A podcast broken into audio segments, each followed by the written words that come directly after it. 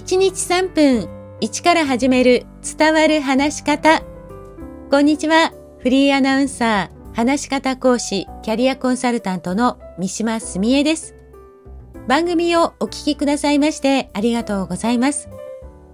まあ、あと1週間ほどで勉強会迎えるんですけれども、具体的な話をまだまだ書き出しきれず、焦りと不安でいっぱいになっている今日この頃です。え実はその具体的な話を書き出せていませんが、今回は書き出した内容をシンプルにそぎ落としていこうというそんなお話なんです。話す内容をそぎ落とす。これ簡単なようですが、意外に難しいことなんです。特に自分の話というのはどれも大切な気がしてシンプルにそぎ落とすの結構大変なんですね。なのでもしこう自分で迷う時というのは周囲の人の力を借りるのも一つの方法です。私 NHK で番組の制作もしていました。担当していたのは3分から長くても10分くらいの生放送のコーナーだったんですけれども出演者の方と打ち合わせをすると、まあ、大体出演者の方はですね話したいことがたくさんあるのでその時間内に収まらないことがほとんどなんです。でも限られた放送の時間内に収めて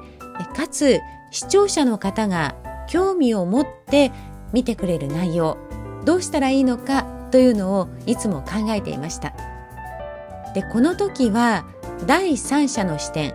どちらかといえば私は視聴者の視点で打ち合わせをしていたので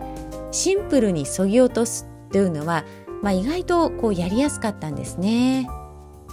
でも自分が実際に現地に行って取材したものとなるとこれそぎ落とすの結構時間がかかりました例えば福岡の小呂島という島を2日間かけて取材して撮影したことがあったんですけれども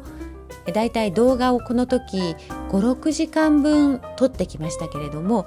それを3分ぐらいの映像に編集してスタジオで伝えるんです2日間島の人との交流を通じて私も思い入れが強くってどこをどう編集して伝えたらいいかって本当に悩みましたね。まあでもそういう経験が今研修や講演会で話す時に役立ってますけどね。もしあなたがあれこれ話すことを迷っている時はぜひ周囲の人の意見を聞いてみてください。そうするとシンプルに話をそぎ落とすことができると思います。次回はそぎ落とす時に気をつけている点ご紹介します。今日も最後までお聴きくださいましてありがとうございました。